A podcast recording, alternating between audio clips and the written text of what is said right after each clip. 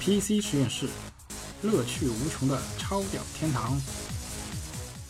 嗯、大家好，超屌谈又和大家见面了啊。那今天做了一天工作狗的我，一下班打开笔记本，发现哇，原来小米的笔记本终于首发了。但是打开屏幕，我会有一个非常直观的感觉，咦，这个整体的风格和页面怎么跟 MacBook 如出一辙啊？结果我仔细翻阅了小米主页的所有信息后，会发觉，确实整个小米笔记本的风格啊，包括设计理念啊，都是我们不能说仿造吧，应该说参照了 MacBook 理念。当然，其最突出的特点还是价廉物美嘛，性价比极高嘛。呃，这也如同小米手机的产品的定位，这个价钱，这台笔记本的好像的确是要比普通的同级别的笔记本要低好多啊。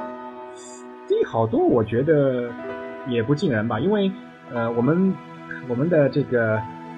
国际大品牌 Lenovo 其实也推出了很多 SKU，其实有不少的轻薄定位的笔记本的这样的产品。但是呢，Lenovo 有一个问题，大家都知道，呃，无论是它的笔记本还是手机，它的 SKU 太多了，让人眼花缭乱。通过机海战术推向市场，这个同无论是小米、苹果也好，他们是基本上是走少 SKU 但是精品化的路线，是截然不同的风格。呃，我看了这个笔记本的设计啊，它的那个造型外观基本上和苹果可以说是一模一样。正面除了它是空白的以外，如果我贴一个苹果的贴纸上去，带到星巴克，肯定有很多妹子会来围观啊。啊哈哈，你说的太对了，这个正是我刚才想说的，这就是小米最聪明的之处，既降低了一个工作流程上的一个成本，加工工艺上的成本，又为自己增加了很多潜在的消费对象。这个空白可以留给了很多的这个潜在用户无限的发挥空间。那呃说贴这个苹果 logo，当然这个是毋庸置疑的了。那作为一个纯空白的 A 面的话，其实还可以有很多定制的一个潜力存在。啊、这个其实我想了想，要定制也是很方便的，只要把整个正面的壳都换掉就行了。一些老的玩家会知道，艾伦威尔的笔记本本来 A 面的外星人 logo 是可以发七彩光的，但是后来为了做点成本，它把 logo 的灯给拆除了，直接把屏幕的背光透出来，那就是白色的背光的外星人 logo 图。那小米这个同样只要定制一个能够透光的苹果标记，瞬间就变成 AR 了呀。呃，OK，那刚才我们是从感性的角度对我们第一眼看到产品的介绍的这样的一这样一种感觉吧。那接下来我们仔细的翻阅它所有的参数规格后，我个人是发觉了它同 MacBook 是有以下的这样的一个明显区别。首先，我觉得它们都是定为轻薄本，其实呃 CPU 也好，内存也好啊，这我觉得其实都不是特别需要关注的地方。何况那 MacBook 也好，小米笔记本也好，他们的 CPU 也好啊，他们的内存也好，基本上都是在同一的同一水平的。那大家其实都知道，无论是呃哪怕是基于博德维尔的上一代产品。和基于现在的 Skylake 产品，其实性能都是在波动之间的。那 DDR 三、DDR 四虽说是听上去是差了一代，但是真正从能效上来看，从对于它的电池续航的影响度来看，其实都是微乎其微的。那差距最大呢，我我我不得不提的说，那真的就是这样的一块屏。那 MacBook 的其实它在所有的笔记本世界里面，除了轻薄是它的一个主打以外，那它这张屏是几乎是在任何时代的话，在消费级笔记本里面，它都是使用了一个分辨率最高，而且色彩数、可视角度最好的这样的一张屏。这也是为什么非常多的这个女性用户会非常青睐苹果笔记本的原因，因为对于女性用户来说，性能并不是第一位的，但是轻薄和一张显示效果非常出众的屏幕，对他们来说是非常 enjoy 的。那小米在这次的发布会上非常隐晦的提了一个参数，说是全高清屏。那当我仔细翻阅了小米官方网页的参数画块，其实它就是一个幺零八零 P 的这样的一个屏幕，因为现在还没有看到实物嘛，那我们也只只能用。最善意的这个方式去揣测，那可能它也是一张幺零八零 P 的 IPS 的可视角度相对来比较高的这样的屏幕，但是从分辨率上来说，明显是已经输了苹果一筹。那接下来我还会发现一个硬件上的一个最大的区别是，小米笔记本它只带了一个 USB Type C，而且它的标注是最高只有五 Gbps 的一个传输速度，而呃 MacBook Pro 的笔记本、呃、除了 USB 三点零和 USB Type C 的这接口以外，仍然配置了雷电接口。那这个雷电接口到底有什么好处呢？可能我们在后面的一些话题当中会提到。话说这个雷电接口，它除了传输数据以外，它还能做到三屏互联的效果，可以说这是一个万能接口。是的，是的。其实如果小米的笔记本如果能带一个真正的全速的一个 USB 三点一接口的话，我觉得也能弥补这方面缺憾。但从目前来看，好像当然了，也许在最终产品推出的时候，呃，小米会做一些改进，这我们就不得而知了。呃，现在这个速度好像是比标准的这个 Type C 要缩了一半。而只达到五级的这个速度。嗯，此外，小米笔记本比较大方的是它的存储部分 SSD 部分，那基本上在比较低的价位都提供了呃苹果同规格的一倍的这样的配置，而且呃看了一些第三方网站介绍的话，有可能它所配备的 PCIe 的，那有可能就是 M2 接口硬盘的标准接口，那就意味着用户在购买以后可以轻易的从市场上购买更高容量的 M2 测试硬盘进行替换、进行升级。这个小米还是挺为客户考虑的。这方面的话，如果自己的 DIY 升级还是比较方便的。一百二十八 G 对于某些用户来说还是比较吃紧的。确实如此。那说完这些以后，我觉得那我们就要来吐槽一个最大的爆点。这次小米笔记本在其较高规格的 CPU 上提出了一个独立显卡的概念。那对比 MacBook 的话，MacBook 的十二点五寸、十三寸的 Mac Pro 都是不具备独立显卡的。呃，那这次小米的笔记本在幺零八零 P 的分辨率情况下，提供了一块英伟达的九四零 MX 一 GB 显示内存的这样的一个独立显卡。我当时看到的第一反应是，哎，这九四零 MX 是一个什么是什么样的一个显卡？我还真是 不是那么清楚。叫 MX 的话，我都是加强版显卡。所以之前从六七零 MX 就开始有了这个 MX 尾缀。大家应该都知道九四零 M，但是九四零 MX 呢，就是对九四零 M 的加强版。因为九四零 M 它配备的是 DDR 三的显存，而九四零 MX 配备的是 GDDR 五，在显存带宽方面会得到加强。但是我我个人感觉就是一 GB 的显存好复古啊，这个好像是如果没记错的话，有可能真的是四五年前的这个笔记本的标配吧。我觉得可能两三年前的话，低端笔带独立显卡的笔记本都标配了至少两 GB 的显示内存。你要你知道吗？最有意思的是，当我查看了英伟达官方的网页的这样的一张就是规格表的话，它上面明显标标注了九四零 MX，它的显存配置规格是两 GB 和四 GB。那小米特供嘛？这样的话，啊，对对对对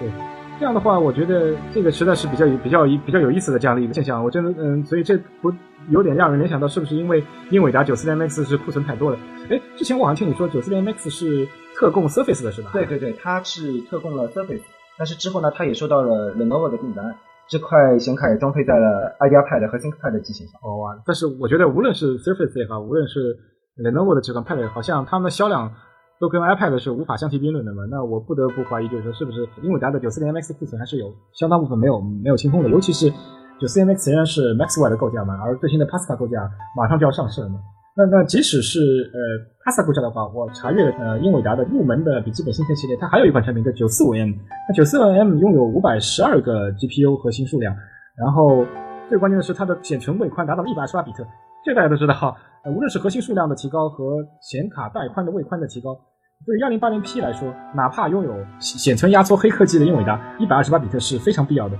那如果六十四比特的话，会对整体的这个显示性能的制约非常非常厉害，会明显削弱九四零 MX 实际的显示效果。那我查阅了网上的这些呃其他 SQU 的这样的一些性能参数的话，那基本上九四零 MX 跑 New 3D Mark 的 Firestark 分数大约是一千六百分左右。一千六百分到底是什么样的一个分数呢？那诸位拥有主流游戏笔记本配置的网友的话，我相信你们至少可能是九七零 M、九八零 M 这样水准。那它几乎只有九七零 M 的六分之一到七分之一的这样的一个水准。但是在一零八零 P 上，这样的一块显卡已经可以满足基本的娱乐要求了。那是不是只能玩腾讯游戏？或者是一些比较简单的这样的一些网，当然不是了。对于类似于我大三亿鼠标射击梦想的穿越火线也能玩啊。穿越火线是 CF 嘛？对对对，真没想到，我听说 CF 是一个要求很高的一个游戏。呃，要求很高是钱方面的，对于硬件方面它要求并不是太高。OK OK。啊，但是呢，呃，我我试过用核显来玩过一些比较主流的游戏，像 Diablo 三这样的网络游戏，其实。核显完全能支持，那这块独显我觉得完全能够开到高配来玩。OK，其实我们今天聊的这个小米笔记本的话题，我们并不想仅仅局限于小米笔记本这样的一个范畴，其实我们更想聊的是，就是说对于广大的学生朋友来说，我们细腻点说，可以说我们都是我们自己曾经是学生狗了，但是我们节目可能学生听的会比较多一点。那对于对于他们这样的一个阶层来说，适用适合于他们的这个消费能力，一款十二到十三寸的便携笔记本，究竟是应该设计成什么样子的？我相信，对于女性来说，女性朋友来说，我觉得 MacBook 的这样的，无论是十二寸的产品还是十三寸产品，都足够于他们的使用了，也完全是足够的。那对于一个男性来说，我个人感觉轻薄当然是非常重要的，因为虽然我自己本人不是九零后啊，但是我是能够感受到，就是说九零后对产品的外观的一个酷炫的这样的一个特性啊，包括便携程度追求还是呃越来越高的。但是我是说，任何事情都是有个度嘛，轻，对我是要轻，我肯定是不能重到像。十五寸、十七寸这种重型游戏笔记本重量，但是我是不是也要轻到就是像小米笔记本和 MacBook 的这样的一个分量？那如果我能稍微牺牲一些，就是笔记本的重量情况下，那换来性能。更加能够上一个等级的这样的一个 GPU 和 CPU 的配置，是不是对于男性用户来说是更加重要的？呃，我个人作为九零后的你来说，我觉得是更加有发言权的。我刚想插嘴了，呃，我个人觉得呢，一台笔记本它的重量只要不要超过三公斤啊，当然我指的是不带电源的，不要超过三公斤的话，其实还是可以接受的。比如说像 Alienware 的那台十三寸的笔记本，虽然说这个厚度它上了一个低压油，我觉得有点不太好接受，但是它的显卡还是比较给力的，而且就像我上一期所说的，它的显卡是 GeForce 的支持物理加速的。所以在玩一些不太需要考验 CPU 的游戏情况下，它的玩游戏的流畅度还是可以的。当然，你如果想用它来玩魔兽世界去打战场的话，我估计还是有些困难的。其次呢，重量反射在那边，那就意味着它的散热肯定是达标的，双铜管到三铜管都是起码的。然后最好显卡和处理器分开两个风扇，位于笔记本后方的左侧和右侧，这样的话能提高散热效率。然后它的噪音呢也不会太大，不会像微星的那个单风扇笔记本那样，每当开启的时候就像飞机起飞那样。那这个是我认为的九零后比较喜欢的轻薄笔记本，而不是轻薄笔记本了，那就是比较小尺寸的笔记本。对游戏有要求的玩家希望要的一个笔记本的样子。对，其实这就是你之前也跟我聊过嘛。其实，呃，因为我们上一期节目就是说的 RX 八零 VS GTX 幺零六零嘛，那其实我们是可以看到这一代 Pascal GeForce GPU 它的能效比的提高是非常惊人的。那在台式机上已经达到了一个非常卓越的水准。其实，在笔记本方面的 Mobile Solution 的话，我们也是非常期待的。那是不是这样的理解？如果把类似于就是幺零幺零六零 M。幺零六零 M 这样的一个性能的，就如果能够塞到一款十三寸笔记本里面，那对于目前的学生朋友来说，可能是最最期待的。但是这个售价可能会高到学生朋友没法接受呀。呃，那这个我觉得就是另外一个话题了。我觉得如果独立显卡提升到，因为大家要知道，GTX 幺零六零六零其实际上已经达到了接近了，就是上一代终端旗舰 GTX 九八零水平。那它在幺零八零 P 下可谓是所向披靡的，基本上是能够百分之百运行就市面上所有的游戏按照最高画质进行运行的。那我相信这个吸引力是非常大的，呃，而幺零六零 M 呢，它的这个能耗比又提高非常高，这就意味着它的运行功耗会非常非常低。在这种情况下，我相信呃一个产品的话，我觉得增加个一千到两千售价，我觉得从个人角度来说还是能够接受。呃，如果说这台笔记本它集轻薄、性能于一身的话，我是愿意多花这一千块钱来买这台笔记本的。毕竟我不用每天背着一台十五或者十七寸的电脑到处跑了，背在背后不说像个通讯兵吧，至少看起来已经很像一个忍者神龟了。对，我觉得对于学生来说，他拥有一个。All in one solution 的这样的一个游戏啊、学习啊的这样的一个综合性平台是最重要的。那笔记本无疑是最最适合的。虽然移动端这两年发展非常迅猛，那其实大家都知道，它离成为生产力工具的距离还是可能还会有五到十年的时间了。我觉得，当然这是我个人估计，并不代表这样的一个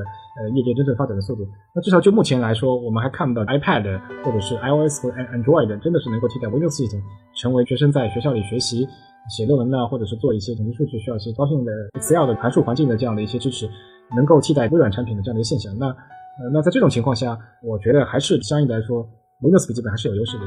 那十三寸的高性能的带有独立显卡的这样的一个产品，我个人觉得可能会比目前小米也好，MacBook 的十三寸的产品，如果是哪个厂家，我觉得也许我们的国际大厂 Lenovo 如果能推出这样的一款产品的话，我相信会会有会有不同的市场效果。但是 Lenovo 现在还专注于把入门级的游戏显卡塞进十四至十五寸的笔记本，卖一个相当于国际大品牌游戏本的价格，这个让我感觉非常坑爹啊！如果哪天 Lenovo 良心发现做了一款你所说那个笔记本的话，我会第一个去买。唉，